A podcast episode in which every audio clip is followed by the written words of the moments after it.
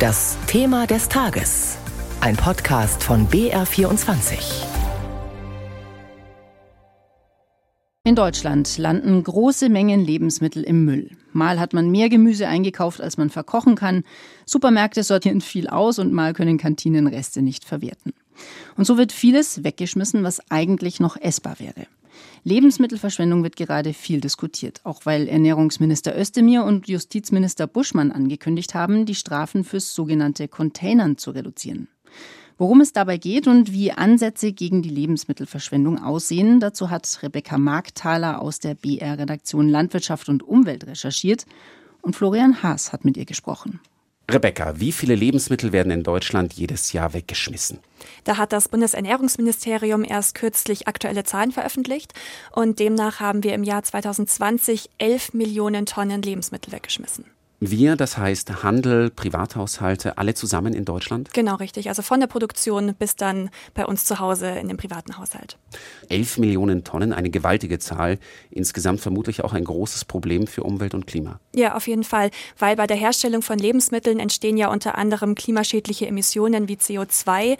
Wenn man sich da mal anschaut, wie viel CO2 wir weltweit verbrauchen, dann machen weggeworfene Lebensmittel acht bis zehn Prozent davon aus. Also eine enorme Menge. Und was besonders viel CO2 bei der Herstellung benötigt, sind tierische Produkte wie Fleisch oder auch Milch.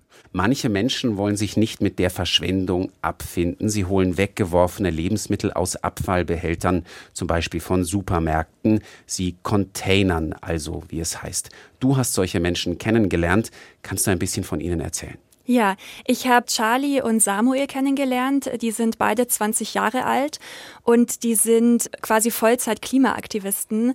Und einer ihrer Punkte ist, sich gegen Lebensmittelverschwendung einzusetzen. Und ähm, die gehen zweimal pro Woche Containern, nicht nur um sich selbst zu versorgen, sondern vor allem aus politischem Protest. Also denen ist es wichtig, aufzuzeigen, wie viele Lebensmittel im Müll landen. Deswegen verteilen die die auch immer weiter.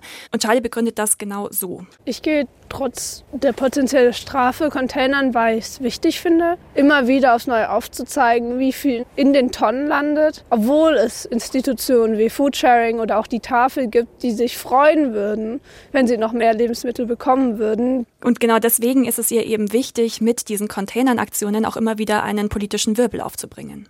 Wo liegt denn eigentlich das Grundproblem? Produziert die Industrie einfach zu viel oder liegt es an den Mindesthaltbarkeitsdaten?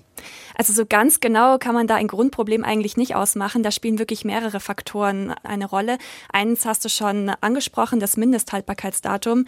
Da lassen sich einige Verbraucher und Verbraucherinnen davon irritieren und schmeißen das weg, sobald dieses Datum überschritten ist. Dabei geht es bei dem Mindesthaltbarkeitsdatum, wie der Name ja schon sagt, darum zu zeigen, wie lange ist dieses Lebensmittel mindestens haltbar. Oft ist das aber noch Monate, Wochen ähm, darüber hinaus genießbar. Aber auch beim Handel ist das MHD für einen großen Teil der Abfälle verantwortlich. Es ist nämlich so, dass sobald das MHD, also das Mindesthaltbarkeitsdatum abgelaufen ist, haftet nicht mehr derjenige, der das Lebensmittel produziert, sondern derjenige, der es weitergibt. Also Supermärkte. Und die haben eben Angst, diese Haftung aufzunehmen und schmeißen die Sachen dann eher weg, als sie zum Beispiel weiter zu verschenken. Könnte man da irgendwie nachbessern? Ja, also das Mindesthaltbarkeitsdatum ist von der EU geregelt, also EU einheitlich. Da gibt es die Vorgabe, dass die Produkte das haben müssen. Und die EU, die lässt den Herstellern aktuell sehr viel Spielraum. Und es gibt auch Hersteller, die setzen das Mindesthaltbarkeitsdatum so ein bisschen kürzer an, einfach um auf Nummer sicher zu gehen. Und da fordern zum Beispiel Umweltverbände, dass die EU danach bessert. Du warst für deine Recherchen auch in Frankreich unterwegs. Warum läuft es dort besser? In Frankreich gibt es ein Gesetz gegen Lebensmittelverschwendung. Das wurde 2016 eingeführt und das verpflichtet Supermärkte ab einer Größe von 400 Quadratmetern dazu, übrige und noch genießbare Lebensmittel zu spenden. Und tatsächlich ist die Menge an gespendeten Lebensmitteln, vor allem was Obst und Gemüse angeht, enorm gestiegen. Das hat mir auch Tina Animel erzählt, die arbeitet bei der Tafel in Straßburg. Viele Läden haben angefangen, in anderen Strukturen zu arbeiten. Sie trennen besser nach Datum, um nicht mehr so viel wegwerfen zu müssen. Wenn sie sehen, dass die Ware bald abläuft, rufen sie uns an, damit wir die Sachen holen. Aber auch sie sagt, das MHD, also das Mindesthaltbarkeitsdatum, ist auch in Frankreich ein Problem, denn abgelaufene Ware, die nehmen die Tafeln gar nicht erst an. Lebensmittel für die Tafeln spenden. Damit ist auch ein anderes Nachbarland sehr erfolgreich.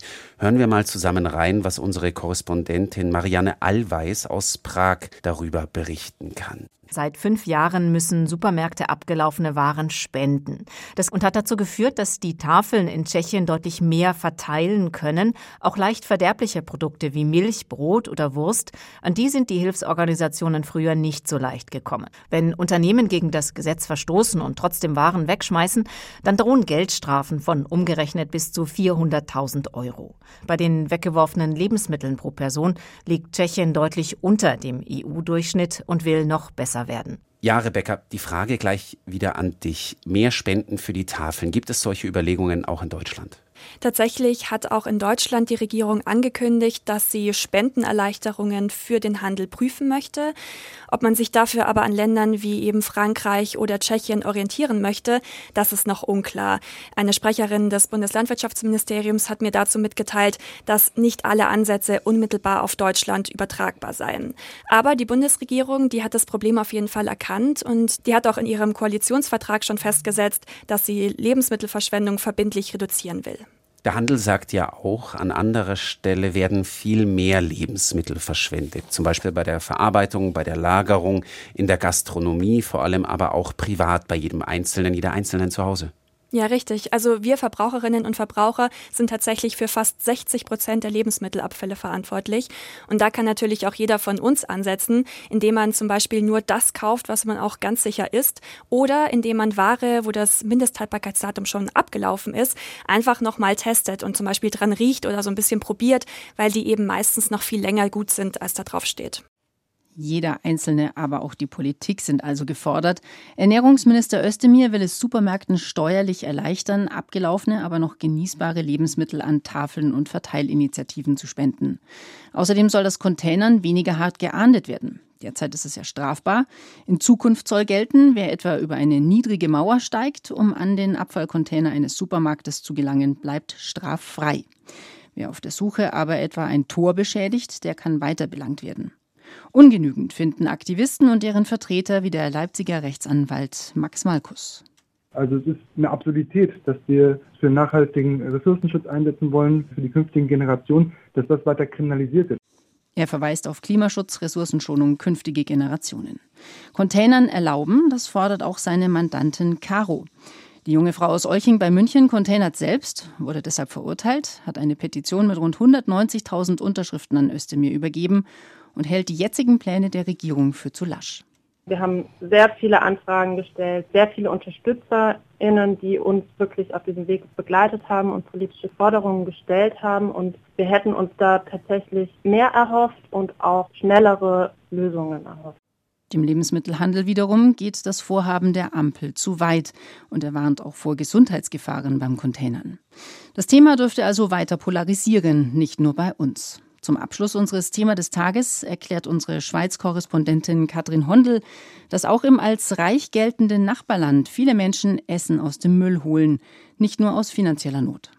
Dieses Dumpster Diving, wie Containern ja auch genannt wird, also Mülltauchen, das geschieht meistens im Dunkeln, aber es wird gemacht. Ähm, Indiz, es gibt ja im Netz so eine internationale Dumpster Map, also eine Karte, wo Leute ihre Containererfahrungen eintragen und Tipps geben. Äh, da gibt's auch in der Schweiz einige Einträge, gar nicht wenige. Oder bei TrashWiki, also auch im Internet, da gibt's eine ganze Seite über Zürich zum Beispiel mit Hinweisen, wo die Mülltonnen der Schokoladenfabrik von Lind und Sprünglich stehen.